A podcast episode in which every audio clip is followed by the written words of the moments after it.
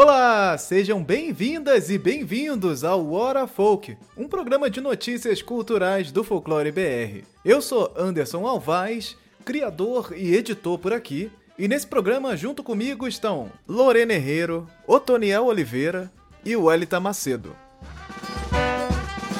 E saíram aí, ó, as imagens, primeiras imagens de Cidade Invisível. Olha, gente, depois de muita coisa que a gente já falou de Cidade Invisível, temos um bloco, inclusive, que tem um corte aí, se vocês procurarem, vou deixar depois na descrição para vocês. E, e falamos as novidades de Cidade Invisível há uns seis meses atrás, destrinchando, tipo, inclusive, cena de bastidores e vazaram aí, sei lá onde, os é, de jornalistas por aí, cenas de bastidores que a gente comentou né, né, nessa época que saiu. Já tem uns seis meses isso. Então, quando vai falar de novidade Cidade Visível aqui, ó, gente, a gente descobrindo esses vídeos agora, que saiu o teaser aí de Cidade Invisível 2. Aí, Netflix chegando para tentar matar a, a, curiosidade da galera, que tava todo mundo perguntando, cadê, para onde que vai, vai chegar, algum dia acontece Cidade Visível, vai deixar de ser invisível. E já tá aí acontecendo, gente. O pessoal descobrindo que a Cidade Invisível foi filmada, foi renovada agora. Então, eu, eu entendo, né? É, temos um, um, volume de informações aí de, de streaming muito grande, assim. É, é, todo dia tiver uma série nova lançando, alguma coisa acontecendo, as séries brasileiras que estão tomando também muita, muito destaque. Então, quando a gente, a gente está é, mergulhado aí na, na, Netflix, nas coisas, a gente esquece o tempo de produção disso, né? Então, Cidade Visível volta depois de dois anos aí é, é, do lançamento, que fez agora, inclusive, dia 5 de fevereiro, fizeram dois anos do lançamento da série. Estávamos aqui no, no, YouTube reagindo, comentando, trouxemos lá também a, a, Tá aqui, ó, livro que inspirou Januária Piscina Alves, livro que inspirou aí é, o Carlos Saldanha é, nos personagens da série, tipo, começou com ela, que foi consultora da série. É, falou com ela aqui, com, comentou com sem spoilers, com spoilers. Então, Cidade Visível no Folclore BR, se tá chegando agora aí, já tá destrinchado até demais. Então procura aí, temos um, uma playlist só com Cidade Visível, tá lá completona, falando de todos os detalhes. Então, vamos aqui pro nosso momento, um mini mini react, saiu um minuto, é um teaserzinho, mas já temos muitas cenas aí, inclusive interessantes para a gente comentar. Então, vamos fazer aqui um, um micro react. A língua que é falada no começo, ela é língua é, Iapamaçã tucano, tá? Não é tupi guarani porque a galera também andou compartilhando por aí. Pelo amor de Deus. e quem fala ali é, é, a personagem Pajé Jaciara, feita pela Ermelinda Iepário. Olha a mula sem cabeça, minha gente. Temos ali. E vem aí. Vem mais. Luna entrando aí no mundo paralelo. Portalzinho misterioso, segunda temporada em breve na Netflix. Minha gente, já começamos aí com todas as questões que a gente já estava falando, de é, falta de representatividade indígena, que falaram bastante no, na primeira temporada. Já temos aqui no começo já você tendo é, é, essa personagem, Pajé Jaciara, falando ali na língua tucano, com a Cuca aqui, ó, Inês, tentando trazer de volta, aparentemente, o Eric. Está ali na deitadinho ali no, no num que parece ser um rio, um lago, não sei. Temos aqui Letícia Spiller, confirmadíssima como Matinta Pereira. Minha gente, já deu, já deu polêmica já, hein? Já a internet já tá só o puro suco do surto. Temos aqui um personagem misterioso feito, que ele é, ele é um mestre mamulengueiro, inclusive, de Belém. Você conhece o mestre Seba, o, o Elita e o, o Toniel? O mestre Seba está participando como ator da série. Então ele tá esse pessoal misterioso com um olhinho, uma já ouvi falar dele, não conheço, mas já ouvi falar dele na última programa que a gente falou de Cidade Visível, a gente falou sobre a possibilidade de termos aí duas bruxas, um embate de duas bruxas da Cuca com uma Tinta Pereira, né, nessa temporada, né, que agora temos aí uma temporada que começa em Belém do Pará. E, e outra demanda também de, ah, meu Deus, folclore é do norte, cadê? Meu Deus do céu, levem o folclore para o seu lugar de origem. Ah, Jesus. Vamos ver. Vamos ver o que, que vem daí, mas de fato, vamos ter um, dois ícones da televisão num embate, né? Letícia Spiller versus Alessandra Negrini. A gente comentou sobre isso e vai acontecer mesmo. Temos essa temática do anti-garimpo, né? Também já está colocada na sinopse, que já foi divulgada, se você não está, não está sabendo, temos uma sinopse aí também já divulgada que vai contar sobre é, garimpeiros ilegais, que são os, os, aparentemente os vilões aí da, da temporada. Né? Gente, olha só que fofinha. É a Luna, Skater Girl. Agora ela, ela é skatista. está aí, ó, saindo do, do barco. Luna, skatista. Passou dois anos já, é, já é uma adulta, né? É, a Luna, que era aquela é, filha do Eric. Pô, e agora ela Skater Girl aí. Ela já está aí com seu skate. É uma menina moleca. Temos ali uma rasga mortalha, que é uma coruja, que inclusive tem é, é, lendas sobre rasga, rasga mortalha, que aparece meio que numa visão, assim, né? Parece uma visão, sei lá, uma coisa meio distorcida. Que existe em Belém, que voa todas as noites em Belém. Olha aí, olha aí. Aí temos a Matinta, nossa Matinta Pereira se transformando aqui nesse momento. Olha, ela no bosque, né, Wellington? Uma informação, informação. Temos informação aqui de locais. Bosque gente, Rodrigues Alves. É porque é o, é o bosque que tem em Belém, assim, o Bosque Rodrigues Alves é um bosque urbano no meio da cidade. E ele tem essas construções que parecem é. uns castelos, tem umas pedras. É tudo artificial, assim, as pedras, né, a construção. Mas é muito legal, é muito. Há, há muita cinematografia lá. Eu sempre achei muito legal usar aquilo para filmar. É um cenário maravilhoso. O bosque é um cenário maravilhoso. É lógico que eles não vão mostrar que é o bosque, né? Eles devem mostrar que é em outro lugar, porque o bosque é, é bem fazer um, da cidade. É, vão fazer o não. cenário, gente. Isso aí é aquela coisa, os, os, esses efeitos que acontecem no cinema, né? Que você vai mostrar lá as pirâmides do Egito e tal, todo um negócio, mas você não vai mostrar a cidade que está logo aqui do lado da pirâmide, que você vai mostrar uma cena incrível e tal. Temos aqui também o, o, os olhinhos aqui de Zahri Guajajara. Zahri Guajajara, atriz é, que está aí também em, em, larga ascensão, inclusive está com um projeto sobre Macunaíma, também já aí é, caminhando com um projeto há bastante tempo, ela mesma é, produzindo e, e, trabalhando aí com a equipe, mostrando às vezes tem alguma coisa nos stories dela. Sigam os Arrigo a Jajara. E podemos perceber aqui é os olhinhos. Tem uns olhinhos aqui que tem um rasgadinho no, nos olhos dela. Tipo, não sei, boitatá, é alguma coisa meio cobra. Parece que é rasgadinho de cobra, né? Aquele, aquele fiozinho assim. E ela já, já, já apresenta ali nesse segundo, olha, tem, tem coisa aí, é, anti, é entidade. Inclusive, hoje eu vi nos stories dela aí, já falando que ela é sim uma entidade. Então ela já, já pronunciou aí, ó, nos stories. Tô de olho, hein, dona Zahri? Tô de olho aí no que você está postando, hein? É, já postou que ela sim é uma entidade. Agora, que entidade? Cobra grande? Cobra Será grande. que é cobra grande? Ai, meu Deus, agora eu tô preocupado, vou ter que assistir. É, gente, cobra grande é, também tem uma grande aderente aí, né? Matilda no... Pereira, oh meu Deus, eu não estava preparada para essa informação. aí temos o, o ator, que é o Igor Pedroso, Uhum. Ele está aí é, em frente do Marcos de Andrade, o, o, o, outro ator aí que já apareceu segurando a arma ali. E ele está com um, um colarzinho que suponho aqui pelas voltinhas ser um, aquele Muiraquitã. O o colarzinho de sapinho. Se fosse apostar, eu apostaria que é um Muiraquitã. Parece um é. Aí tem uma voltinha, tem um, um desenho aqui em cima, ó Pô, pode ser um moleque tão redondinho.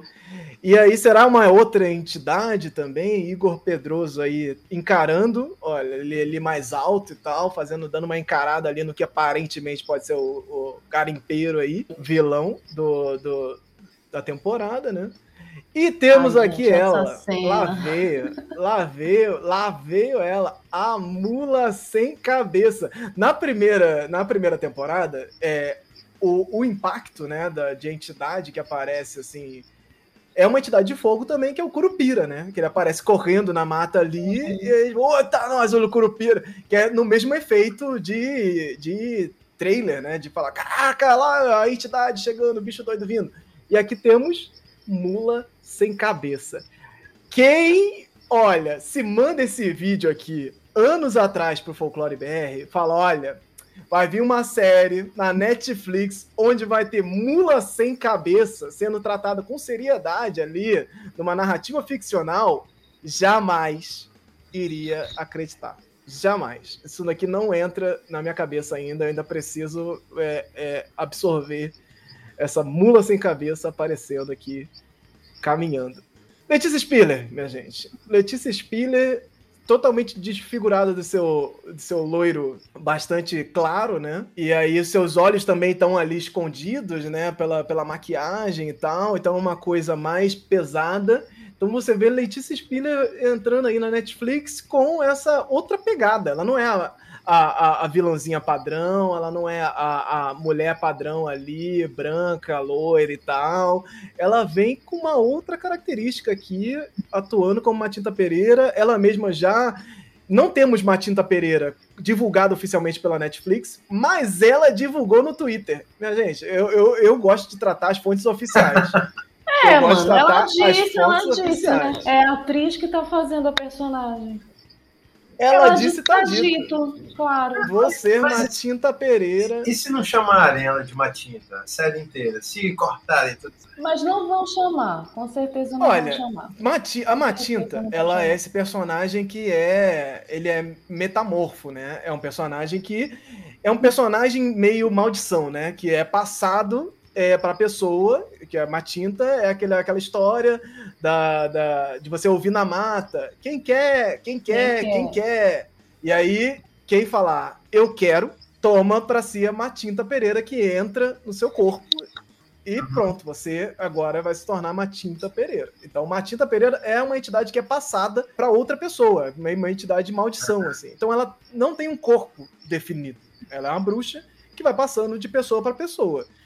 Pode ser é, Letícia Spiller ser uma, uma viajante que está lá, turista, no, na, na, em Belém, recebeu um quem quer da Matinta e pegou essa, essa entidade ali. E Ai, isso ainda dentro. sou legal agora. E eu vou. Ah, mas Ai, é isso, é Matinta. Legal Não, eu vou adorar. Matinta é isso. Eu vou adorar gente. que chamem ela de Matinta. Muito legal assim. Essa é a Matinta, Matinta contra a Cuca.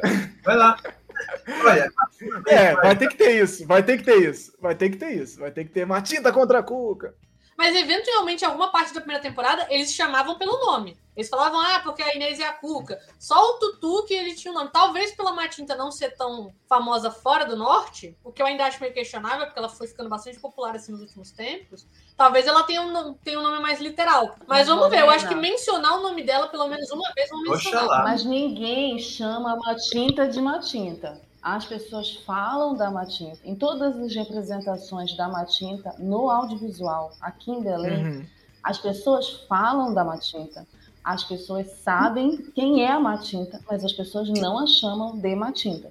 Porque como é um mistério essa mulher, como é uma maldição, e as pessoas normalmente que desconfiam dessa mulher que seja Matinta, elas têm medo, elas não vão chamá-la de Matinta. Então acredito que ela não vai ser chamada de Matinta, a não ser nesse duelo que eu quero muito assistir, né? Porque eu acho que é a grande expectativa, não pelas atrizes, porque eu tenho, enfim, opiniões a respeito. Eu acho que poderia ter sido uma outra atriz sendo chamada para fazer Matinta.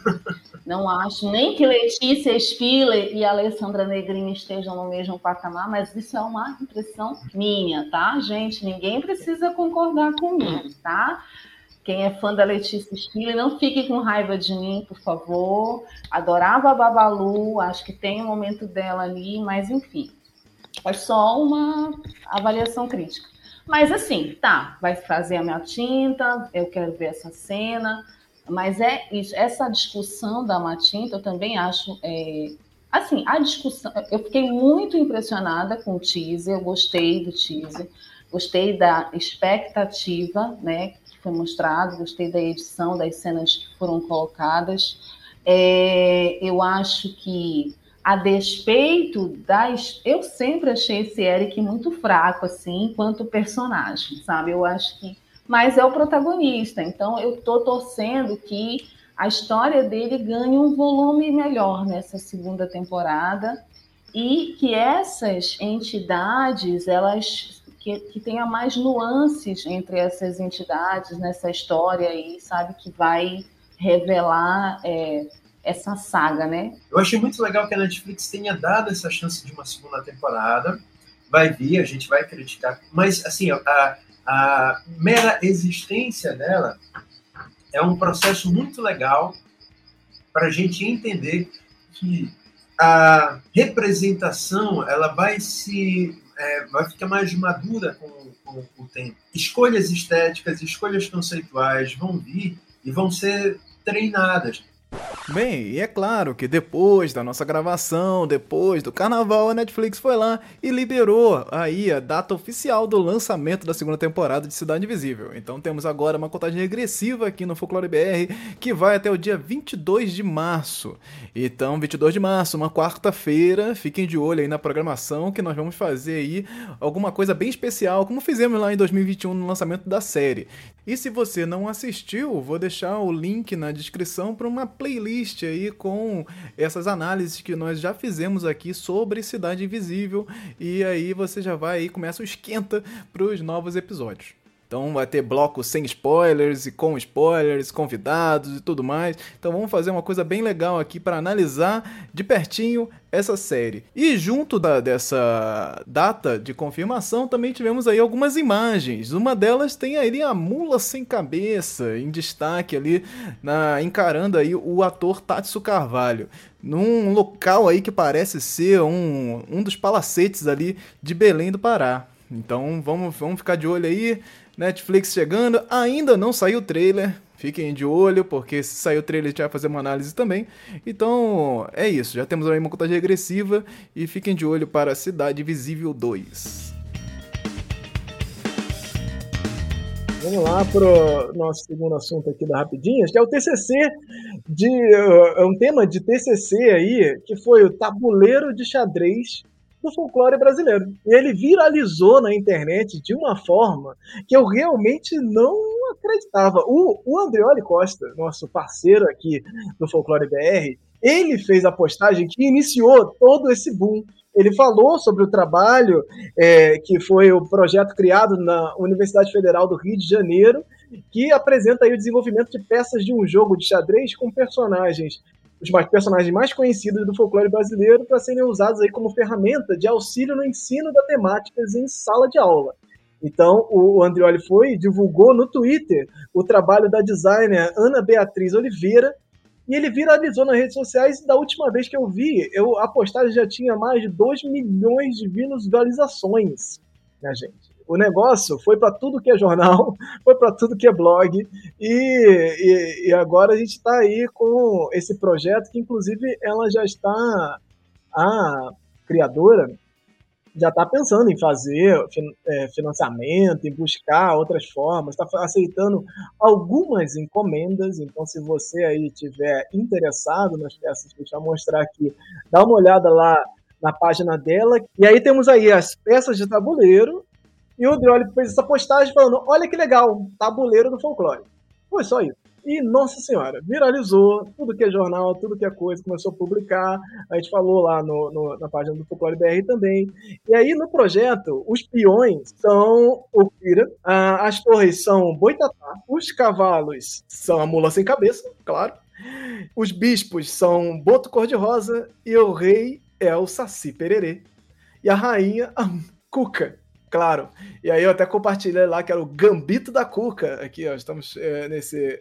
O Gambito da Rainha. Nossa rainha é a Cuca aqui. E é um projeto muito bonitinho. Ela fez como é, é, em 3D e imprimiu, né? Com uma impressora 3D. Então é todo aquele trabalho de impressão agora. com Ela tem essa impressora 3D em casa e fez isso para o TCC, né? E aqui eu vou abrir aspas para ela aqui no, no no TCC que está disponível na internet. Gente, TCCs ficam disponíveis. Se vocês é, é, é, estão por fora do meio acadêmico, saibam que TCC é TCC, ele está disponível na internet em algum lugar. Então é importante você também ir atrás e quiser saber mais sobre esse projeto, vou deixar os links também na descrição de onde você estiver assistindo, nos ouvindo. Abri aspas aqui para Ana Beatriz no Instagram. O xadrez foi especificamente escolhido por, representar, por apresentar benefícios cognitivos e está ganhando é, cada vez mais espaço nas escolas brasileiras. E ela defende lá no, no, no, projeto esse lance da cognição também. Então as peças também elas são grandes, justamente para trazer também esse lado do contato para as crianças e tal. Então é um projeto de xadrez para crianças. Então a ideia é realmente ensinar xadrez para as crianças e aproximar elas da temática folclórica, né? De falar de folclore, de personagens do folclore. Então, ela está fazendo esse projeto em resina e o TCC está aí disponível na UFRJ. Gente, vocês chegaram a ver esse projeto aí? Saiu aí em tudo que é lugar. O que vocês acharam dessa. Eu vi na página do Andrioli, compartilhei no Facebook e um monte de gente disse que queria um jogo de xadrez assim. E teve dois coleguinhas, chamar de coleguinhas, na verdade um amigo e um coleguinha, né? Um amigo fez um questionamento sobre é, o jogo, né? É, colocando essa velha discussão de estar tá fazendo é, um jogo na perspectiva do que folclore é, de, é, é, do é referente aos povos indígenas, então ela, não ter, ela estaria, estaria tratando, na visão dele, né, de uma maneira ruim, porque estava mercantilizando. Aí eu conversei com ele, né, inclusive indiquei o Folclore BR, é, conversei com esse meu amigo e assim foi tranquilo, mas o outro coleguinha lá não foi, né, porque aí ele já foi para uma outra seara mais pessoal, e, enfim, essas discussões polêmicas que acabam indo, aí eu nem quis entrar nessa, nessa seara. Mas eu achei, primeiro, achei muito lindo o trabalho dela, né? É, gostei muito dessa, dessa questão, porque eu fui ler depois, né? Saiu a matéria, eu fui ver a matéria, ela estava falando dessa questão mesmo do jogo nessa, nesse debate cognitivo relacionado às crianças, né?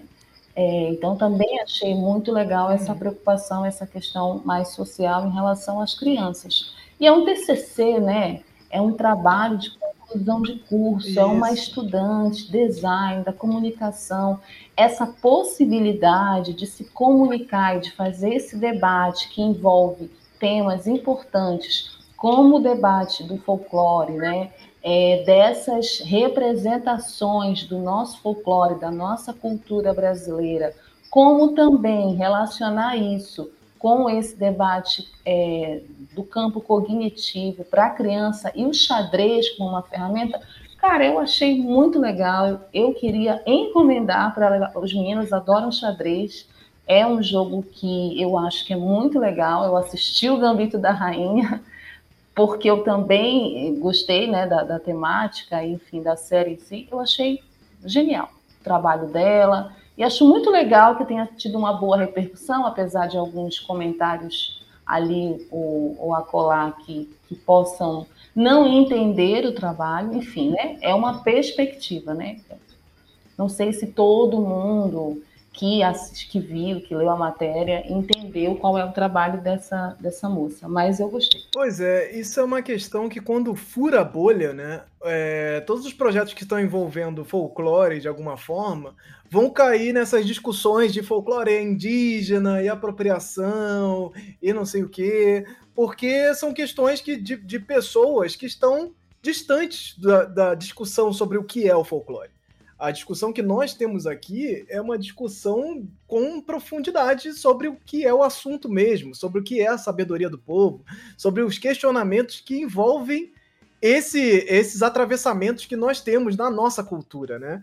Então, quando a gente está falando de folclore, é sempre bom lembrar também, né, que a gente não está falando de uma cultura específica, geralmente, né? A gente está falando de um um, um, cruzamento de culturas, um, um entrelaços de histórias. E essas histórias que vão para os personagens mais famosos do folclore são histórias que é, é, se originaram originaram outra vertente. Então é um outro caminho, e é um outro caminho que vai para o âmbito do folclore mesmo, que vai para um âmbito que às vezes nem tem um conhecimento da, da onde aquilo saiu, que aí aquilo se mistura com outras narrativas, essa história vai passando de pai para filho, se juntando a outras histórias.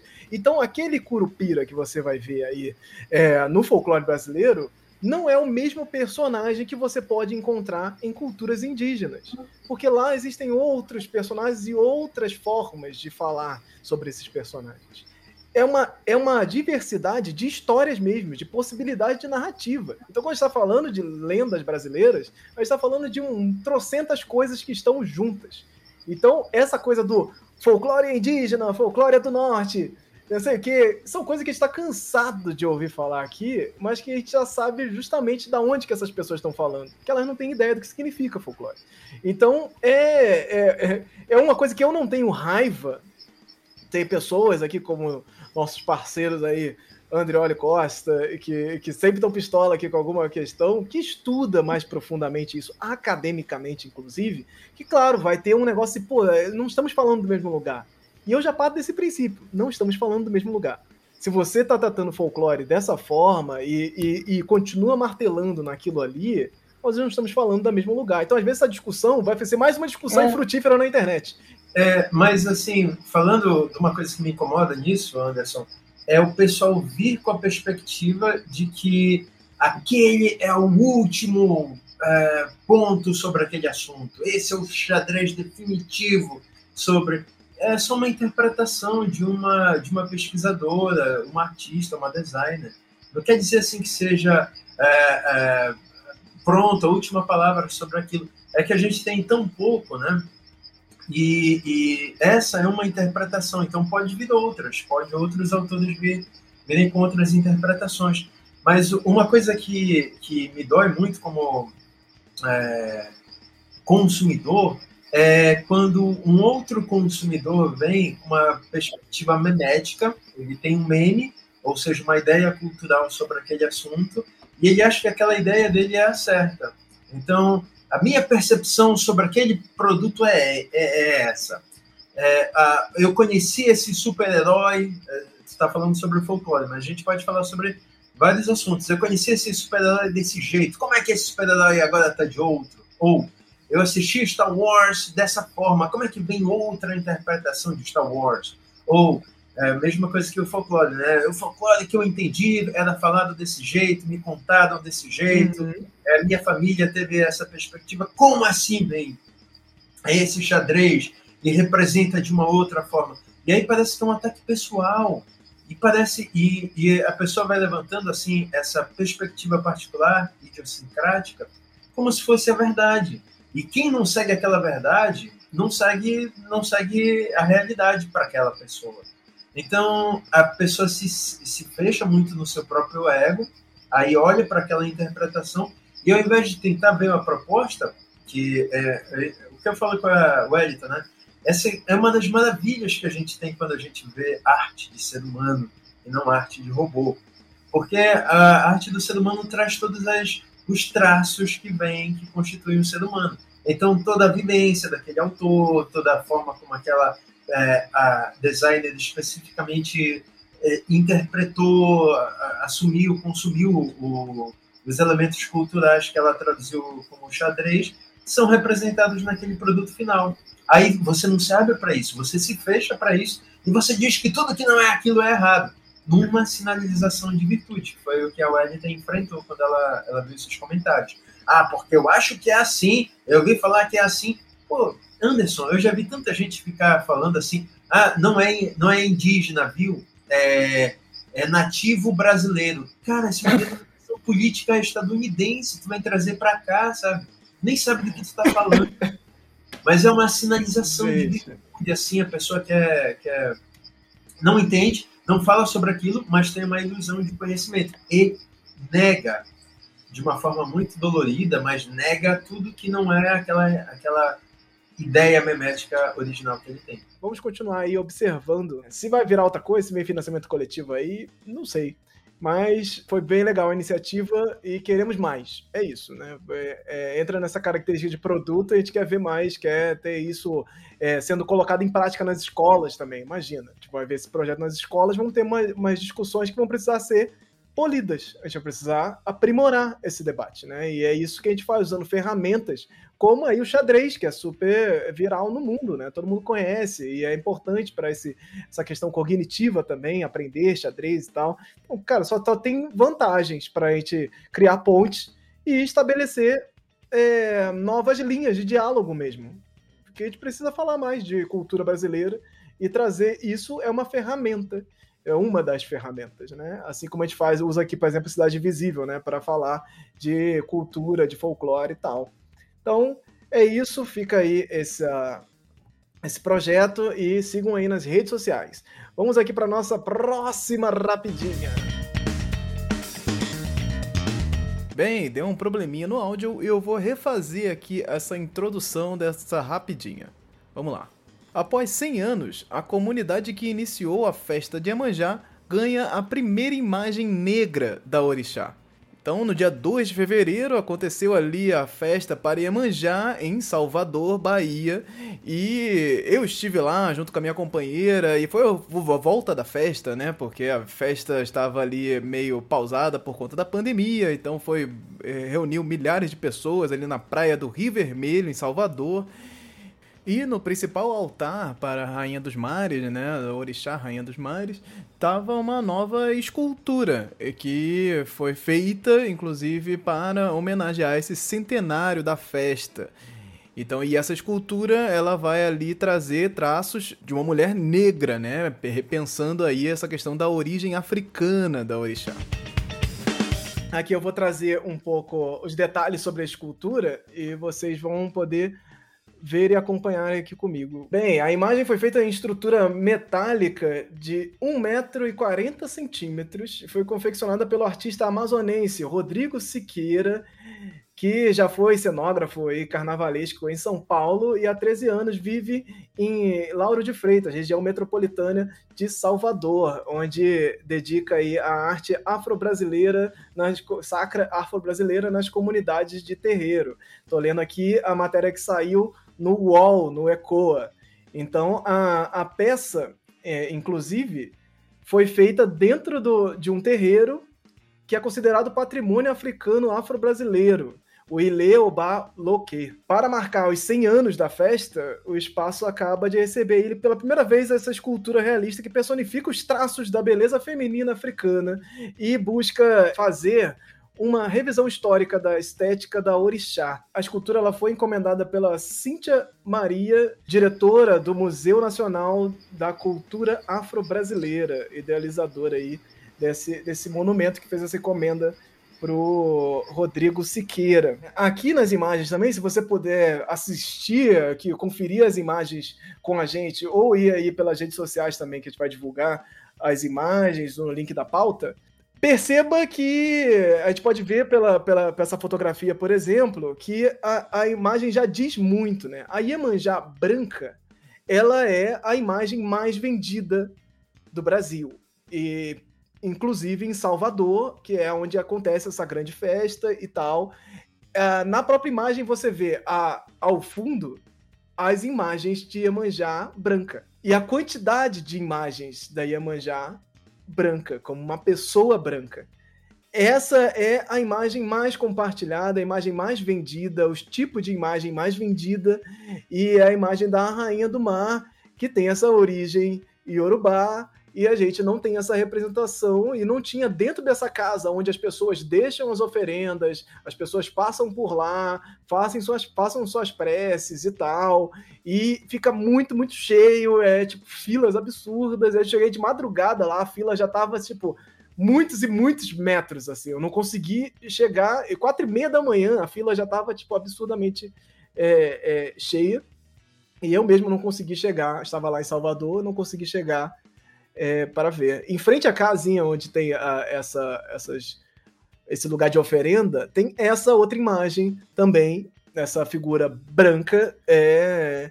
Tem outras imagens de Salvador de Iemanjá negra também. Não é a primeira, não é nada disso. Mas é a primeira dentro dessa casa que é considerada a casa sagrada ali, onde acontecem esses essa, essa entrega ali dos presentes, das coisas para orixá. É um debate que fala muito sobre o sincretismo, né? Que era um, um, uma questão que foi feita é, no Brasil pelas pessoas escravizadas no surgimento ali do candomblé e da umbanda, que era a forma de, de é, esconder que você estava é, adorando uma religião que não a católica, né? Então você tinha um sincretismo, uma relação com os, de, dessas entidades de orixá com esses santos católicos brancos. E isso aconteceu, foi parte da nossa história, e hoje ele é questionado. Hoje é questionado se o sincretismo, como ele existe, se ele ainda é necessário ser é, passado para frente. E aí que entra esse fator complicado da cultura, né? Como é que você tira isso depois de tantos e tantos anos, mais de séculos, falando exatamente da mesma forma, né? Construindo toda uma narrativa em volta do sincretismo para você criar ali, é, é, consolidar a base religiosa, né? É muito delicado. É muito delicado porque, assim, temos que rever, temos que repensar esse embranquecimento da cultura africana no Brasil. Isso é uma coisa urgente, tem que ser pensada. Ao mesmo tempo que essa figura já está introjetada na cultura de uma forma bastante significativa. E aí, para você tirar isso de lá, sem que é, seja a força, né, você tem, tem que ter muito trabalho de base. E é um trabalho que vai sendo feito aí ao longo dos anos. Então, a galera que trabalha em terreiro, o pessoal que, que, é, que cultua, que está ali, está constantemente revisitando, repensando isso. E é isso que tem que ser, ser feito. Eu acho que sim, esse caminho é um caminho necessário, mas é, não é uma coisa que vai mudar de um dia para o outro. Temos aí uma festa de 100 anos, onde pela primeira vez você tem essa figura de destaque dentro da principal, principal lugar ali, é, o templo da Orixá, vamos dizer assim. Qual é a visão de vocês aí sobre, sobre esse assunto? Vocês já pensaram sobre uh, as questões, as camadas do sincretismo na nossa cultura? Como é que vocês veem isso?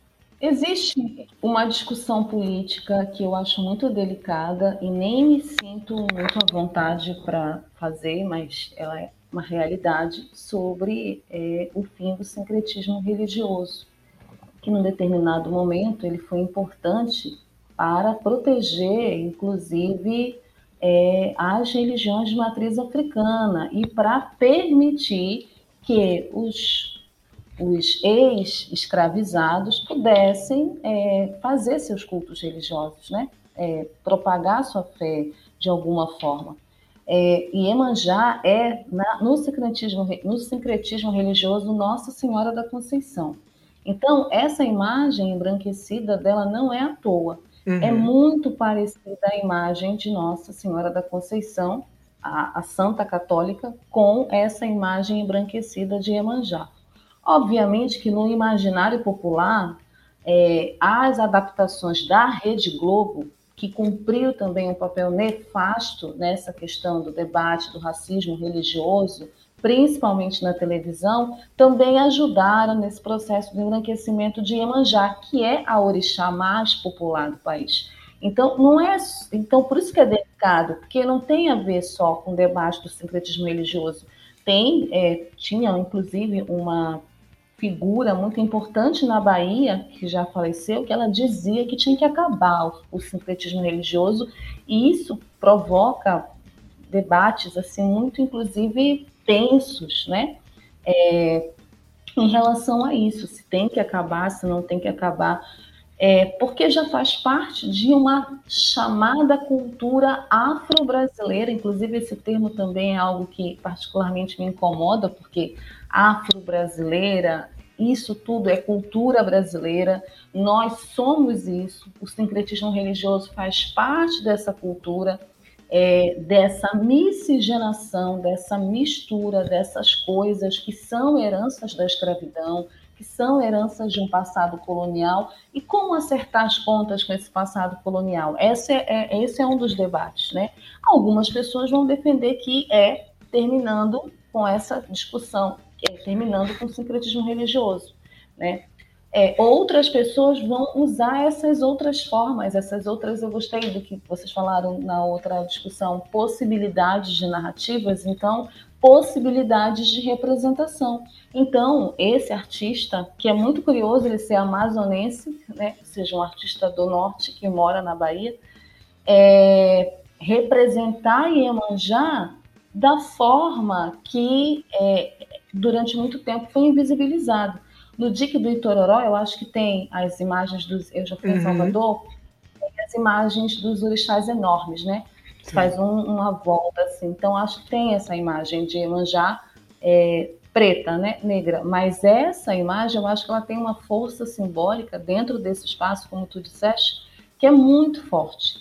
É, e que é uma, uma um reflexo desse espírito do tempo que a gente está vivendo. Eu não sei se é coincidência ou não, mas acaba refletindo essa mudança da conjuntura, essa uhum. mudança política. Então, teve condições agora de mostrar isso para o Brasil e de levantar essa discussão, que é uma discussão que não tem a ver só com quem é de religião de matriz africana, mas tem a ver com a cultura do nosso país, a com a nossa forma de ver essas entidades, os orixás, com a forma, inclusive, de desenhar, de representar, de representar em narrativas do audiovisual, da televisão. Estava falando agora sobre Matinta, Letícia Spiller, está tudo ligado.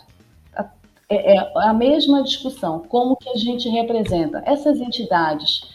É, é correto é, que elas sejam representadas sempre nessa perspectiva branca colonial, aí a gente vai remeter à discussão eterna, qual é a cor da pele de Jesus, sabe? Essas coisas têm a ver com essas representações que ficaram no nosso inconsciente dentro de uma educação branca, eurocêntrica, colonial. Então, eu acho uhum. importante esse debate por isso, pela possibilidade da gente repensar essas representações, independente Claro que tem, tem o debate religioso, tem o debate do racismo, mas principalmente essa questão da representação, ela é muito importante, inclusive porque ajuda a combater o racismo religioso. Isso eu acho que é uma coisa que a gente tem que continuar questionando, continuar pensando, observando e realmente é, celebrando também quando nós temos é, alguns avanços nesses debates, né? Você ter é, essa imagem ali é um passo, mas como você pode, vocês pode, puderam ver e podem ver nas imagens, é um passo, né? As, as imagens de Emanjá Branca, elas ainda são, fazem parte da, da cultura, né? E você não tira as coisas da cultura de uma hora para outra, assim. Você não... Agora, a partir de hoje, todas as, as Iemanjás vão ser pretas, porque ela é preta ponto final não é assim que funciona a cultura. Infelizmente, ou felizmente, né? Vamos dizer até assim, felizmente, porque não é uma coisa que você possa ter um controle tão imediato. Você não pode fazer isso é, funcionar ao seu bel prazer, assim. Temos questões na nossa cultura que precisam ser questionadas muito. E a gente precisa é, trabalhar esse questionamento para que a coisa venha, assim sim, mudando, se modificando dentro do pensamento de cada um sempre mantendo essa visão de que o mundo é diverso, que essas histórias estão aí para muitas e muitas versões e muitas e muitas formas. Mas precisa olhar também alguns momentos, precisa olhar para a origem e pensar, putz, o que está sendo feito aqui é justo, é faz sentido e às vezes não faz. A gente não está falando de folclore, o folclore existe essa, essa, esse descolamento. É uma outra coisa. Ele se dá de uma outra forma na sociedade. Isso é uma questão religiosa. É o tratamento de uma religião e o apagamento dessa religião como um todo. Então ali tem uma outra questão para ser tratada que vai ser na base, que vai ser com estudo, que vai ser com conversa e não de uma hora para outra para instalar de dedos, alguém, algum governador manda e acabou. Agora tá proibido ter uma Iemanjá branca. Imagina essa situação também. Vamos pensar nisso. Acho que fica aí essa sementinha plantada. E se você tiver algum questionamento, alguma questão para falar sobre isso, deixe nos comentários. Estamos completamente abertos para conversar sobre isso. E é sobre isso aqui o programa, né? Conversar, diálogo. É, não tem é, ninguém que tá é o rei da razão, tá todo mundo certo. Nada disso. Está só aberto o diálogo e precisa continuar sendo feito. A gente precisa continuar conversando. Então vamos aqui para nossa última rapidinha de hoje? Vamos lá, gente. Vamos falar agora de Percy Jackson, a adaptação, nova adaptação de Percy Jackson e os Olimpianos, chegando aí pela Disney Plus. É, tem uma série em desenvolvimento é, de Percy Jackson, essa obra aí de Rick Jordan, que é bastante famosa, tiveram filmes e tudo mais. Agora vai ter uma série de TV super bem produzida, super produção Disney, taca dinheiro lá e vamos fazer isso funcionar. Ela está chegando ainda sem data, então vamos mostrar aqui. Já saíram algumas imagens, então isso já está pipocando aí pela, pela internet já tem um tempo. Não tinha trazido ainda esse tema aqui pro, pro debate, mas vamos entrar aqui numa nova camada, né? A Variety anunciou aí os atores que foram escalados para o papel de Poseidon e Zeus no elenco de Percy Jackson e os Olimpianos, né?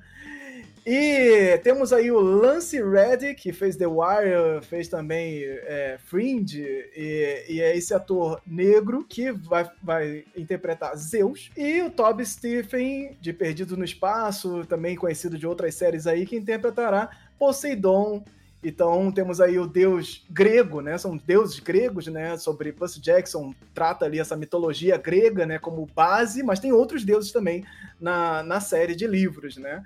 Então temos aí os dois atores escalados, um para Zeus, o deus dos trovões, rei dos deuses e tudo mais, e o outro para Poseidon, é, esse deus dos mares, dos rios aí. A questão que pega é que trouxe aí toda uma polêmica para a internet também é Zeus. Zeus sendo representado por um ator negro deus grego sendo representado por um ator negro. Temos aí mais um momento para discussão. Percy Jackson, aí, é, a série de livros ela foi publicada entre 2005 e 2009 e ela contou aí com alguns derivados e tal. Tiveram duas adaptações aí para o cinema, né? Que é em 2010 e outra em 2013.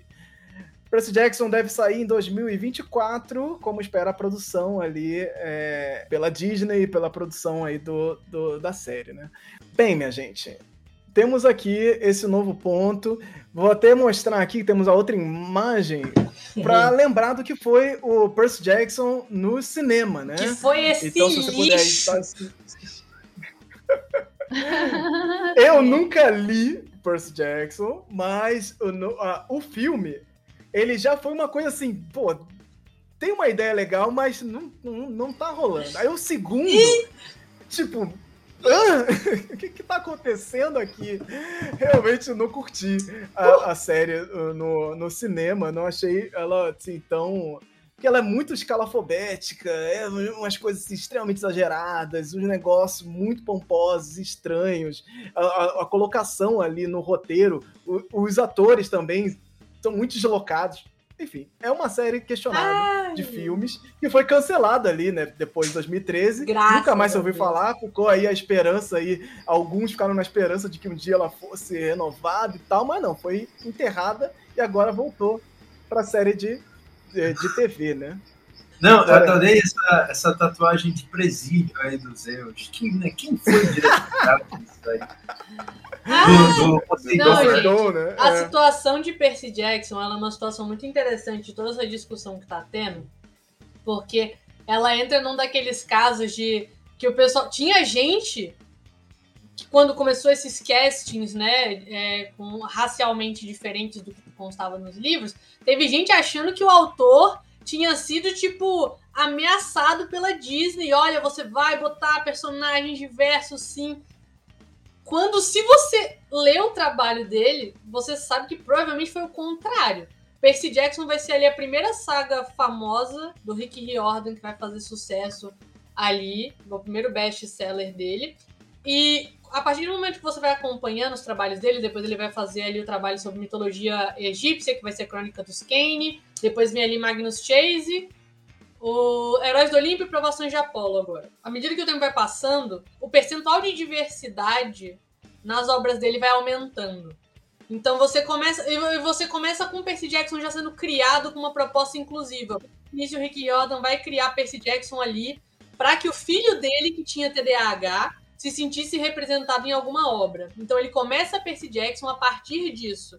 Então, os, todos hum. os semideuses ali, eles têm TDAH, cria, cria uma justificativa ali de por que, que eles têm essa, esse, essa falta de foco, de como isso tem a ver com algum tipo de, de reflexos que eles têm, que reverberam ali da época onde os deuses gregos eram dominavam a Grécia e tal. Quando você vai chegar ali para as crônicas dos Kane, já tem um protagonista negro. Quando vai para Magnus Chase, você já tem uma menina que ela é uma valquíria dos nórdicos ali, e ela é árabe. Você vai ter um personagem ali que é gender fluid, que o protagonista namora esse, este personagem. Uhum. Então, o protagonista ele termina com uma pessoa de gênero fluido. O, em Crônicas dos Kane, a protagonista irmã do, do, do, outro protagonista, ela termina com dois namorados. Então, assim, o Rick Riordan não hum. está fazendo nada, absolutamente nada de novo. O choque é que a gente estava acostumado com os personagens e ele fez essa mudança. Mas quando, eu, por que eu tracei toda essa linha temporal do trabalho dele? Porque quando você vê como ele tá agora, eu tenho certeza que ele olha pro primeiro trabalho dele e ele pensa: putz, eu podia ter feito muito mais. Eu podia ter feito muito mais do que eu fiz ali. E a, a impressão que eu tenho é que ele está tentando fazer isso justamente agora que ele tem essa oportunidade com a série. Série da qual ele é participador uhum. Ativo ali. Ele está participando ativamente na construção do roteiro, coisa que ele não fez naquela adaptação que vocês mostraram ali, e que ele simplesmente acha aquele filme horroroso. Ele odeia aquela adaptação. Você perguntar para ele, ele só não diz com todas as palavras, mas eh, todo mundo sabe que ele detesta aqueles filmes. Então, assim, Mas, Lorena... não, tem, não tem por que achar que essas adaptações não são o que é para ser vindo do Rick Riordan. Lorena, me, você consegue me dar uma mini sinopse do que é o universo do Percy Jackson? O universo de Percy Jackson, ele é um universo ali que vai se passar ali nos Estados Unidos, né? Uma, o Rick Riordan ele traz uma proposta ali que muita gente poderia criticar, eu critico também inclusive, de que os deuses gregos eles se deslocam da Grécia para os Estados Unidos, porque os Estados Unidos agora é meio que o centro do mundo. Então eles se deslocam para lá e é meio essa premissa de por que, que eles estão ali. Bastante debatível, mas cá estamos. E aí, a partir disso, ele segue o básico. Os deuses gregos são completamente doidinhos, pirados e não conseguem ficar na, no canto deles. E eles saem tendo affairs com metade do mundo mortal. Então ele vai pegar essa, essa premissa que a gente já tem na mitologia grega desde sempre. Ele vai estabelecer ali os, os semideuses, são todos esses jovens que são filhos de deuses com algum mortal. E por eles terem essas, essas habilidades, essas, toda essa essência diferente, porque eles são meio deuses, eles são alvos de uma série de monstros, uma série de problemas, uma série de perigos e vai se criando, se cria um acampamento ali para que você possa levar essa, esses jovens para que eles possam treinar, é, conseguir controlar todas aquelas essa, essas informações que chegam na cabeça deles e fazem eles ter essas questões de transtorno de déficit de atenção, vai fazer eles conseguirem trabalhar sobre isso e se defender porque eles estão constantemente sob ameaça de morte. Aí a gente vai ter aí o, o Percy, que é o protagonista, que é filho de um dos três deuses centrais, que é o Poseidon. E ele não deveria existir, porque os deuses fazem um, os, esses três maiores deuses, eles supostamente tinham feito um acordo de que eles não deveriam mais ter filhos mortais, porque esses caras eram muito OP. Todo mundo que era filho de Poseidon de Zeus ou de Hades era muito overpower e não tava legal isso, vamos encerrar. Mas ninguém obedece isso, então tá lá o nosso menino Percy e ele. Tudo vai girar uhum. assim em torno do. Não em torno dele, porque ele é o protagonista, né? Mas, tipo, em torno dele e de vários outros personagens que ele vai fazendo amizade ali. Uhum. Isso vai seguindo ao longo dos, dos seis livros aí, uma série de problemas que eles vão se metendo. É bem aventuras. É, é, bem uma ideia de aventuras de verão, né? Eles se encontram sazonalmente ali no acampamento. E, é, e aí tem os filhos, um né? Tem os filhos dos deuses. É, eles têm. Né? Todo no tem, acampamento é... tem, tem filhos de tudo quanto é deus ali, eles vão fazer, vão, vão se é, interagindo, alguns se dão bem, outros não se dão bem. O, você vai vendo como é que cada, cada tipo de. Cada personagem, dependendo do pai ou da mãe dele, eles têm alguma coisa na personalidade, alguma coisa nas habilidades, alguma coisa que vai colocar ali, criar um, criar alguma coisa na personalidade deles e ele vai abordando bastante disso. Então, é uma coisa bem pop.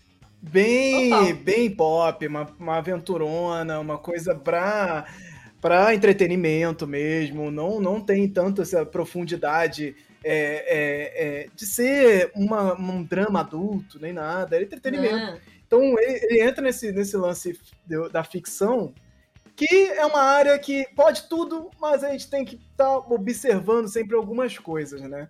E eu entendo que esse essa escalação ela pode causar um ruído, porque a maior representação que nós temos dos deuses gregos, né? Elas, eles têm muitas representações. Sim. Então, assim, nós temos um, um, um, um arcabouço visual de é, deuses gregos que é muito grande, através de escultura, através de pinturas, através de um monte de coisa que já vai entrando na cultura ali de, alguma, de uma forma que, putz, é, é, é, se eles são de algum, foram de alguma forma dentro dessa mitologia, dentro dessa crença, pô, essa é a forma deles, né? A gente não uhum. teve outras representações é, é, é, desse tipo e faz sentido, é Grécia, né? Então você vai pensar nessa, nessa, nessa as pessoas brancas e tal, então tem esse, esse visual. E o que acontece?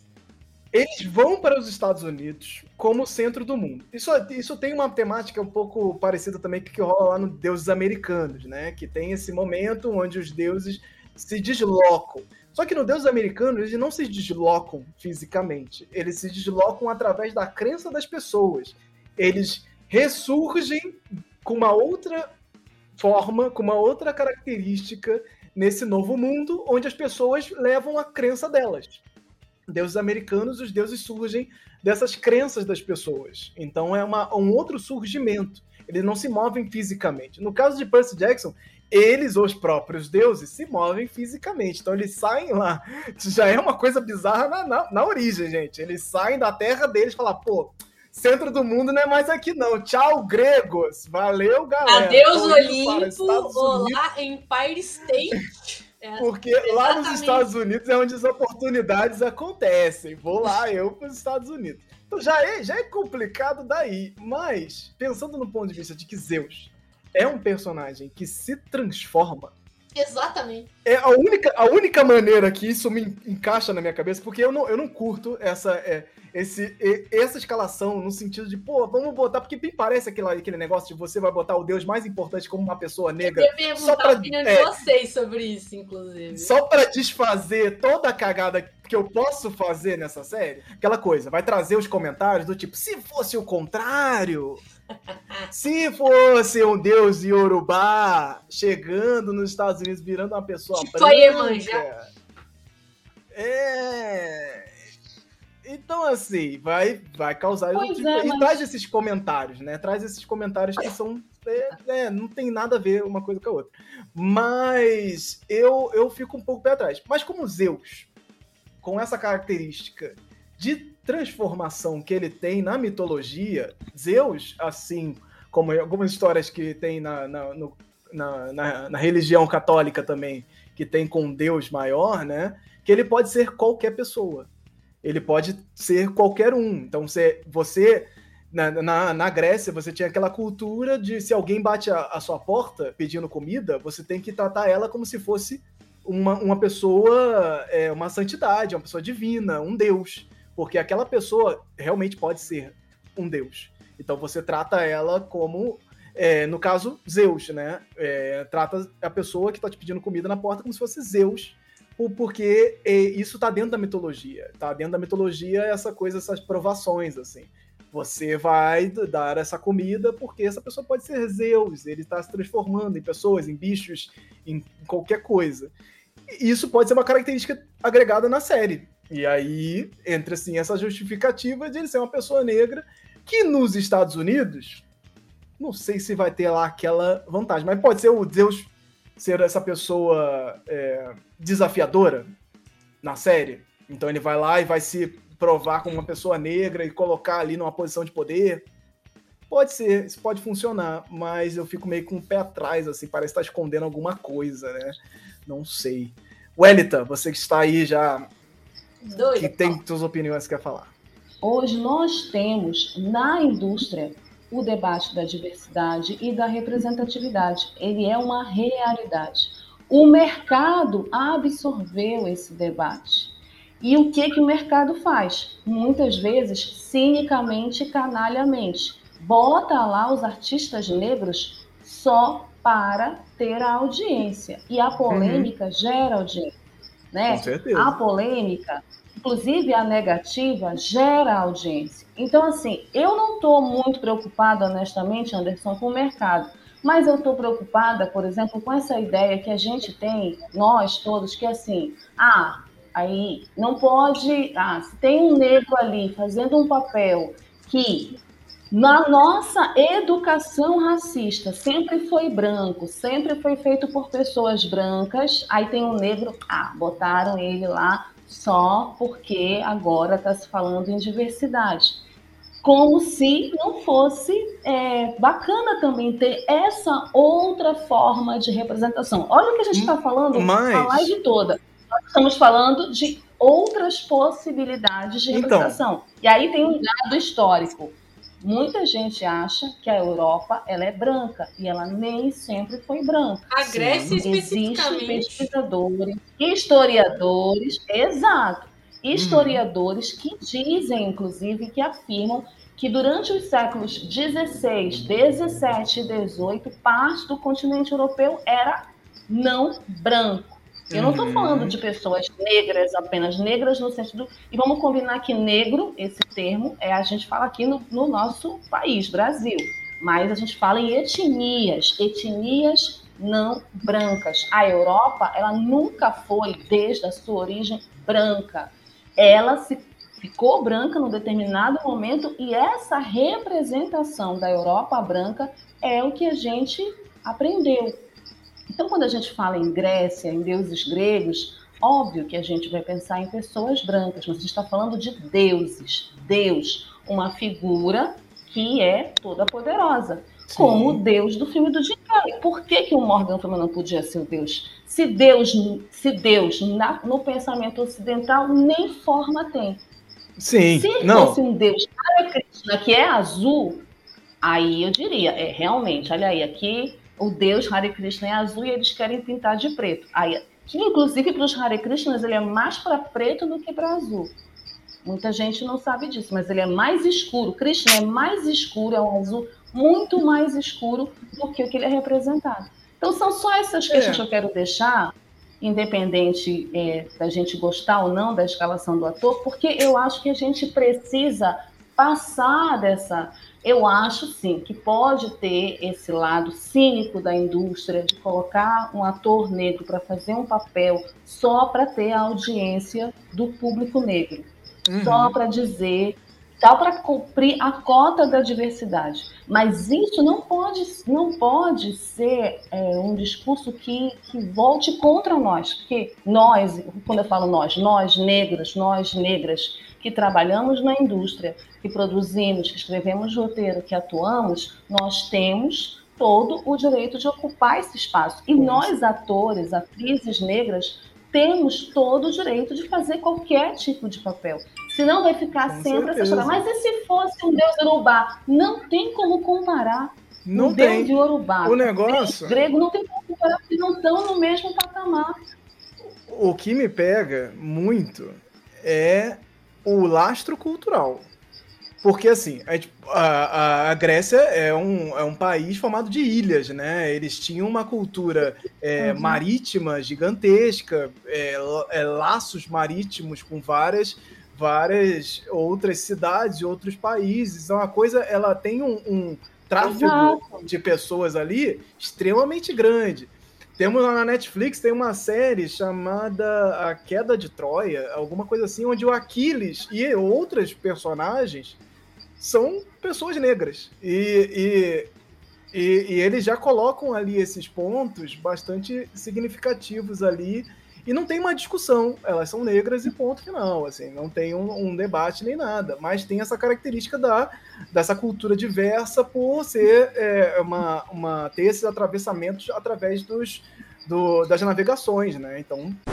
Bem, oi, Anderson Alvaz aqui no futuro de novo, editando para tentar organizar aqui os pensamentos, ideias. Esse papo ficou um pouco confuso, as minhas falas foram confusas, eu acho que eu não soube organizar muito bem o andamento da coisa e meus pensamentos. Mas enquanto eu editava aqui, eu pesquisei um pouco sobre essa outra série chamada Troia, A Queda de uma Cidade, que é da Netflix foi cancelada, mas quem curte aí cultura grega, vale lá dar uma olhada. Eu fui conferir, na verdade, os comentários que rolaram na época, lá em 2018. Eu acompanhei, mas de forma bastante superficial, e eu fui lá dar uma olhada para ver se eu encontrava alguns textos interessantes. Sim, encontrei alguns textos bem interessantes, artigos relacionados a essa questão da representatividade na série, como a cultura grega eh, tem essa, esse, trata esse lance da, dessa diversidade. Vou deixar os links também na descrição, vou, vou atualizar lá os links que me levaram assim a um universo de questões que valeriam aí inclusive um outro programa para falar sobre isso. Então eu vou tentar resumir aqui mais ou menos o que eu encontrei no meu tempo aqui que dá. Voltaremos com certeza nesse assunto aí quando a série, a própria série do Percy Jackson sair aí pela Disney Plus. Vamos lá, é notório que a Grécia Antiga era muito mais diversa devido ao seu posicionamento geográfico e tráfego marinho do que os livros costumam a dizer, né? Porque a gente tem essa, essa leitura de que a Grécia é completamente branca e parece que não tem nenhum outro tipo de influência na cultura grega, né? Existe uma leitura sobre o apagamento de personagens negros na história grega, e até em obras como a própria Ilíada de Homero, que faz parte ali desse universo de onde veio a série, existem passagens questionáveis sobre isso. Então existem pesquisas ali que colocam até o próprio Odisseu, o personagem principal, como uma pessoa negra que é bastante questionável porque essa, essa, esse princípio da negritude ou a cor da pele, ela é, ela é tratada de outra forma completamente nessa, na Grécia Antiga, né? Os egípcios, por exemplo, que tem grande recorrência ali na região, é, tem esse questionamento do tom da pele até hoje, né? E, e, o apagamento que é feito sobre o tom da pele do egípcio é feito até hoje no cinema. Então é algo recorrente. E, e buscar essa representação mais fiel é algo que também tem que fazer parte desse processo. Bem recentemente, né, em 2013, que isso para a história vai 10 anos esse ano, mas já, mas é bastante recente, né? Tivemos a descoberta lá científica, luzes ultravioleta, que revelaram que as estátuas da antiguidade clássica da Grécia eram bem coloridas e, e deixaram as representações feitas até então no audiovisual, por exemplo, bastante desconexas, né? As cores, claro, se perderam com o tempo e sobraram para a imaginação moderna completar e adaptar. Então nós temos essas imagens do mármore e, e, e esculturas bem brancas que vão representar esse período clássico aí grego. E aí, meu posicionamento sobre esse assunto é tentar pensar qual é a aderência dessa diversidade negra dentro da cultura grega e se você for adaptar isso e pensar esses personagens, se isso faz sentido esses deuses que foram cultuados por tanto tempo serem colocados como esse com essa adaptação. Tudo bem que hoje nós podemos repensar todos os tipos de adaptação e principalmente a cultura grega, mitologia grega que já foi adaptada de 500 formas diferentes. Então, vale pensar o quanto isso de fato representa essa questão da cultura grega. Claro que é uma obra ficcional, mas essa obra ficcional ela vai refletir sim nesses aspectos da sociedade, né? E como as culturas vão se pensando dentro desse, desse caminho e como isso representa ali e pode impactar daí para frente outras adaptações. Quando estamos falando de, de representatividade negra, indígena e tudo mais, é claro que elas são extremamente importantes e fazem total sentido você encaixar isso em todo tipo de história. Me preocupa um pouco só essa, essa coisa se ela faz sentido de todas as formas possíveis quando você está tratando outros tipos de cultura. Bem, por enquanto é isso. Eu acho que já falei demais para uma notícia rapidinha, é, mas eu só queria concluir isso aqui, fechar de uma forma é, melhor e menos confusa. Mas é isso e vamos seguir com o programa. Eu queria falar que em relação à representação no Percy Jackson, ele, ele é um pouco nessa pegada que você falou, pelo menos na forma que eles eram apresentados. É, em questão de traços é, físicos, até onde eu me lembro, eles eram parecidos com o que a gente teria retratado, assim, né? Só eles mudavam em questão de look, né? Então o Poseidon ele tem chapéuzinho e roupinha de pescador, o Ares é um, é um é tipo um motoqueirão, só que até onde os seus traços físicos não não mudavam. Mas, porém, contudo, eu acho que isso é uma coisa que não é, ela não é nenhum ponto central e que traria grandes impactos de ser alterado na série. Porque, novamente, eles, te, eles criam cascas, né, para se apresentar no, no, no, mundo humano. Eles podem se apresentar de várias formas. Inclusive, isso vai ser num caso específico, mas a gente vai ter o caso ali em Percy Jackson mesmo. Um caso muito bacana que é o da Afrodite. A Afrodite, ela não tem cara. Ela pode ser absolutamente qualquer mulher, desde que você ache bonito. Pode ser inclusive pessoas que você conhece. Você pode olhar para ela e ver uma mulher que você acha linda e você vê, na, você vê ah, ela isso é genial. Eu acho genial isso. E isso é maravilhoso, ter, isso é maravilhoso. Eu acho genial isso. Então, assim, eu acho muito tranquilo trazer esse tipo de coisa. Eu acho que facilmente eles dariam uma justificativa por que, que ele tem aquela aparência. Eu só acho que ele deveria ter uma barba. Essa é a única coisa que eu acho que faltou. Assim. Eu espero que. Ainda não tem ninguém caracterizado. Então é isso, Percy Jackson chega aí é, provavelmente em 2024, está é, em produção, é, anunciaram oficialmente, tá, e o Rick Jordan tá ali compartilhando o tempo todo alguma coisinha que ele tá, tá, tá, super empolgado. Eu acho que agora realmente ele vai ter uma, a obra representada do jeito que ele quer e os fãs estão bastante animados com isso também. Então vamos continuar acompanhando aí as discussões. Eu quero sim ver, eu quero sim assistir e, e trazer esses debates aqui mais para frente também, porque isso vai ser muito, muito legal. Então continue acompanhando aí o, os atores e o Rick Jordan nas redes sociais aí, porque ele está compartilhando o tempo todo também, então vira e mexe vai sair alguma coisa. Chegamos aqui para o nosso bloco de indicações, esse último bloco do, Hora Pouco, nós vamos indicar o que está rolando por aí, que estamos assistindo, que estamos consumindo aí na, nas redes sociais, na, nos streamings, nos livros, na vida. Vamos indicar coisas aqui. Eu, eu vou começar aqui meu bloco de indicações, porque eu quero indicar uma coisa que eu já, já te, te comentou sobre isso em 2019. Mas vamos voltar aqui a falar dessa série que eu come só comecei a assistir. Ainda não vou ter aqui para vocês um review. Vou indicar para vocês aqui a série chamada Folklore. Folklore HBO Max é uma série de uma antologia que vai trazer aí é, diversos é, personagens e lendas, questões folclóricas, mitos da Ásia. Então, cada episódio é destinado a um país diferente. Então você vai ter ali ó, diversas criaturas e, e, e, personagens sendo tratadas por países diferentes. Então você vai ter Indonésia, Japão, Singapura, Coreia do Sul, Taiwan, entre outros. Então cada episódio é de um país diferente. Então a produção toda é feita naquele país. Então ela não é só dedicada ao país, ela é produzida no país. Então é uma série bastante interessante como formato, né?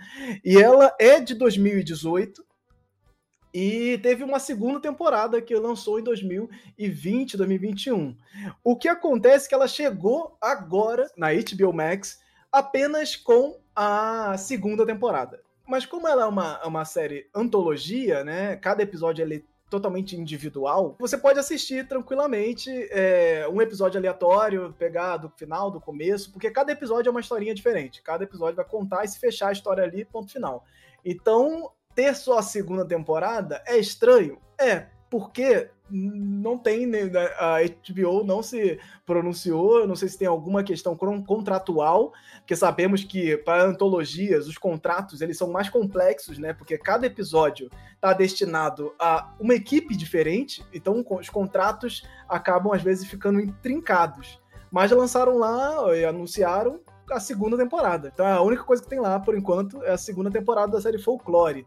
Você busca Folklore na HBO Max que você vai encontrar série de terror. Se você não gosta de terror, já se afasta aí, porque é uma série de terror. Não é aquela coisa medonha, nada demais. Assisti o, o primeiro episódio, é, é, apenas ainda, tô no comecinho. E é um episódio legal de sobre uma mulher que atrapalha uma, uma procissão dos mortos, para os mortos. Então é uma procissão toda ritualística, bem folclórica ali, com máscaras, tambores e tal. Essa, essa procissão ela tá passando e essa mulher ela, é uma, ela está vestida de noiva, porque ela acabou de sair lá do, do casamento dela. E é muito estranho porque ela vai aleatoriamente, ah, eu vou a pé aqui. Todo mundo foi embora porque aconteceu um, uma coisa com o meu meu sogro, levaram ele pro hospital, me deixaram sozinho aqui, vou andando por aí voltar para casa, tranquila, no meio da escuridão da noite. Normal. E aí se encontrou com essa essa procissão, tranquila, vestida de noiva ali e tal, pá.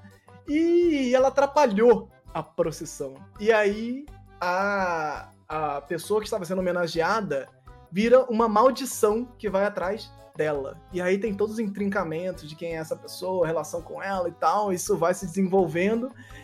É um bom episódio, é interessante até o final. Final, meu Deus. Assistam. Depois vocês vêm falar comigo o que vocês acharam desse final desse primeiro episódio, porque me fez repensar. Vou continuar assistindo? Vou, porque folclore, folclore asiático, a gente tá ali entregue, né? Então vamos embora, vamos continuar. E cada episódio é um negócio. Então esse episódio pode ser um episódio ruim e o próximo ser maravilhoso.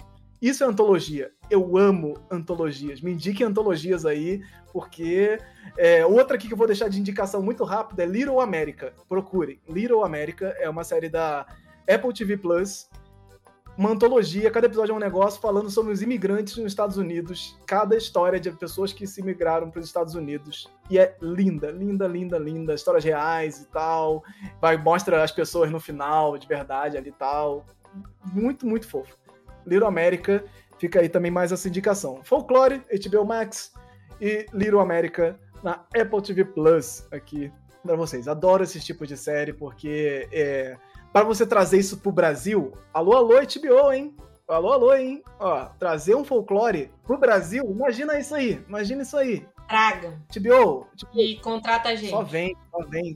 E, e, chama nós, chama nós aqui fazer essa antologia, ajudar vocês aí, ó, nesse rolê da antologia é, folclore Brasil, folclore aqui, a, ou a América do Sul, não sei, vamos, vamos, dividir isso? Pô, seria legal, hein? Vamos ver. Então, essa aqui foi a minha indicação. Por que tu não faz uma proposta de pitch? Faz um, uma é. apresentação folclore hum. Será? Será se? É aquele ditado, né? Quem sabe, hein? Quem sabe, hein? Ô, Toniel, já que você se pronunciou aí, dá aí sua, sua dica. Olha, eu tenho três é, autores muito legais que eu gosto de ler, né? São quadrinistas daqui. São, tem vários, mas assim, agora só são três legais. Um é o, é o Caio Oliveira, que somos só parentes no, de afeto, né? Mas ele é, faz quadrinhos lá no Piauí, ele tem um humor muito legal, de, de de uma ironia brasileira muito bacana e ele fala sobre cultura pop. Então, o ah, Caio tem projetos no cartaz e a maior parte já está já tá bem encaminhado, mas ele é muito legal, assim, se você viu um estilo já que, que de quadrinho com uma cor legal, com aquela, aquele traço dinâmico, usando o Carluxo, fazendo a adaptação dos, dos tweets do Carluxo para quadrinhos, foi o Caio que fez. Outro quadrinista que eu acho muito legal das antigas, é, a gente se encontra nos eventos e ele dá uma, uma temática muito legal brasileira, assim, para os super-heróis e para o quadrinho de aventura, é o Cadu Simões. E o Cadu tem uma tem um, uma ideia muito bacana assim sobre sobre muito ousada sobre o projeto dele, que é fazer os direitos é, em Creative Commons. O personagem principal dele, o Homem Grilo, tá em Creative Commons, uma parte dele. Dá para você entender como é que é esse lance dos direitos autorais e tal. E é um quadrinista que está aí há muito tempo fazendo quadrinhos e, e vivendo disso. Então, é, diferente do Caio, ele tem um projeto de financiamento coletivo constante. A terceira quadrinista é a Silane, que ela tem uma pegada muito legal, assim, se a gente está falando sobre um quadrinho de humor mais ácido, um quadrinho de super-herói, a Silane, ela, ela tem um quadrinho reflexivo, ela fala sobre a vida dela cotidiana, ela fala sobre as reflexões do, do universo que ela entende, e ela fala sobre isso de uma forma muito crua e habilidosa. Eu acho muito legal o estilo dela, a forma como ela retrata é, as, as figuras, a forma e o jeito que ela escreve o quadrinho. Então, são. E eu acho muito legal que exista, assim, quando a gente fala sobre, sobre esse lance de mercado, é, uma das coisas muito legais de você deixar o autor independente acontecer, é você fazer com que ele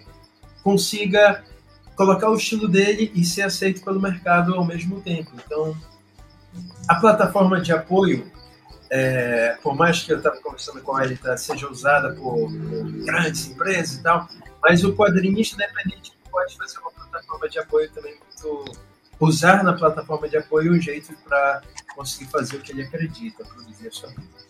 O Elita, fala pra gente aí essas indicações. Primeira indicação, já que a gente falou de representatividade, de Zeus, de Matinta, né? É um filme paraense, é um curta que tá no YouTube disponível para todo mundo assistir, então tem acesso só não assiste quem não quer. É Uma Tinta, é um filme de 2010 de um diretor daqui da região norte, Fernando Sektovic. É, ele é um diretor que já trabalha com outros curtas também bem interessantes. O primeiro curta, é, curta-metragem dele é, foi Dias, né? Um dos primeiros que eu assisti dele é, bem no final dos anos 90, eu acho, assim, na verdade no início da década de 2000, né, quando começaram a ter algumas leis de incentivos ao audiovisual aqui, é, mais especificamente em Belém do Pará.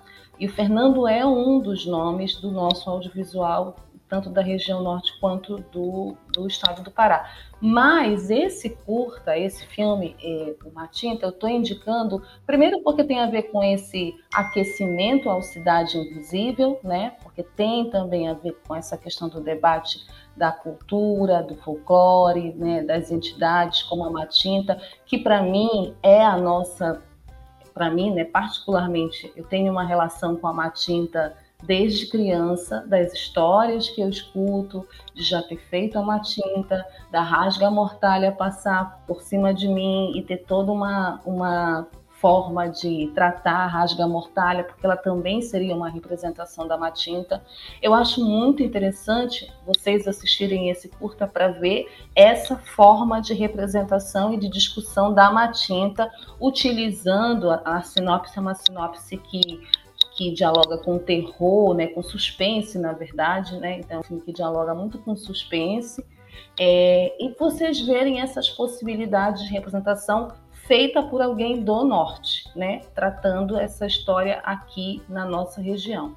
Então é Matinta, esse filme de 2010, e tem a Dira Paz como a protagonista, uma das protagonistas, Dira Paz, Adriano Barroso, Nani Tavares, Astrea Lucena, é, tirando a, todos né, são artistas daqui, né?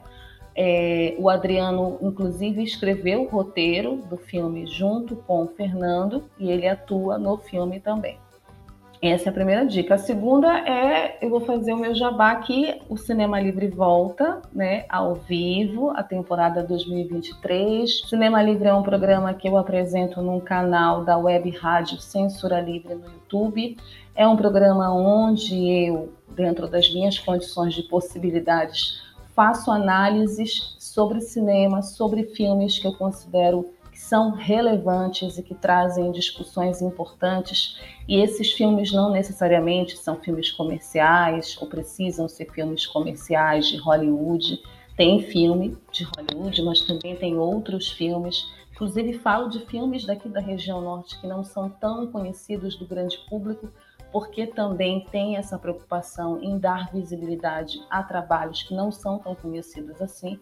E é um programa também que fala de notícias de cinema, que apresenta perfis de artistas é, e as pessoas podem sugerir também filmes que queiram.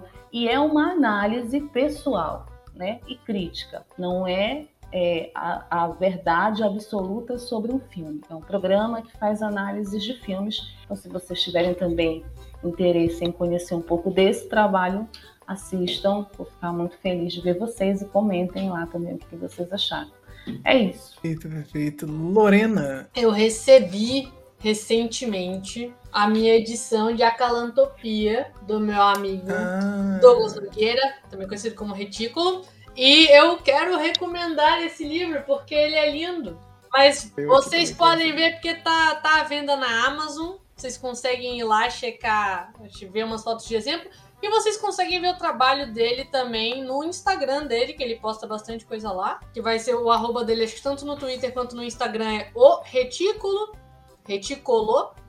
E aí ele tem os trabalhos deles todos lá e eu acho o trabalho dele maravilhoso pelo, pela criatividade que ele teve em personificar é, criaturas de cantigas de Niná e de parlendas brasileiras. Então eu achei desde o início o projeto dele muito bacana, que começou ali nas redes sociais como um projeto de ilustração e culminou nesse livro aqui, que é um livro muito maneiro e do qual eu participei também. Eu fiz uma ilustração para o Boi da Cara Preta, que está dentro do livro.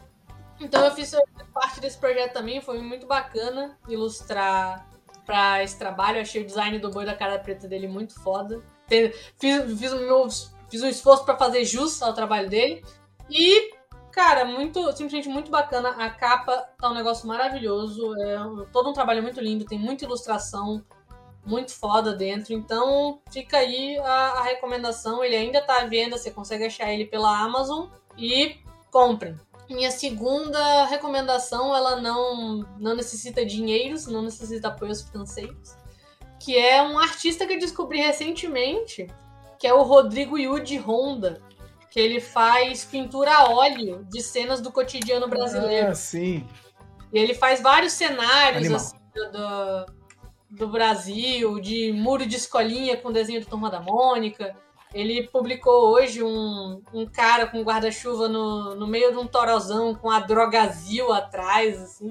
Então, ele faz vários cenários bem do cotidiano. é muito bonito, muito bonito, é muito bacana. E tem essa, essa, essa ligação que a gente tem com esses cenários do que é comum, né? Mas mesmo sendo comum, não deixa de ser um trabalho muito bonito. O, o nome dele é esse, é Rodrigo Yudi Honda, né? O Honda com H. Você jogando o nome dele no Google, você já acha o site dele. Mas ele também tem o, o Instagram dele, que é o nome dele completo, o arroba dele. E no Twitter é R de Honda. E aí você acha os trabalhos dele lá. São todos trabalhos muito bonitos e eu recomendo bastante vocês darem uma olhada e uma moral pro trabalho dele, porque realmente é muito bacana. Chegamos ao fim deste bloco do Hora Folk, o programa de notícias culturais do Folclore BR. A edição do programa é sempre dividida em dois grandes blocos, então dá uma olhadinha aí para ver se você não perdeu alguma coisa. Não deixe de seguir o Folclore BR pelas redes sociais, é só buscar Folclore BR tudo junto que você vai encontrar lá. Na dúvida, você pode ir em folclorebr.com/links, que você vai encontrar tudo que é link lá para seguir e compartilhar aí pelas redes sociais. Não deixe de reagir aí, no, seja lá no programa você estiver ouvindo, no Spotify, no Apple Podcast, tem lá umas estrelinhas para você colocar e deixar aí as suas impressões sobre esse programa. Isso vai com certeza somar bastante aqui pra gente. Quero deixar um agradecimento especial aos nossos queridos apoiadores. Se você quiser e puder, considere aí apoiar financeiramente esse projeto e ajude-nos aqui a continuar valorizando a cultura popular de uma forma bem inovadora. Você pode apoiar pelo catarse.me barra folclorebr ou encontrar a melhor forma para você através do link folclorebr.com barra apoie. E aí você pode apoiar até pelo Pix no olá@folclorebr.com. Nosso muito obrigado a André Kenji Arakaki, Emily Yoshi Sasaki, família Alves Misfield e Márcio Luiz Quedinho. Muitíssimo obrigado, vocês ajudam aqui a manter acesa essa chama que ilumina essa grande roda de bate-papo aqui sobre cultura popular brasileira e espero poder continuar aqui esse ano encantando vocês. Esse programa foi editado e produzido por mim, Anderson Alvaz.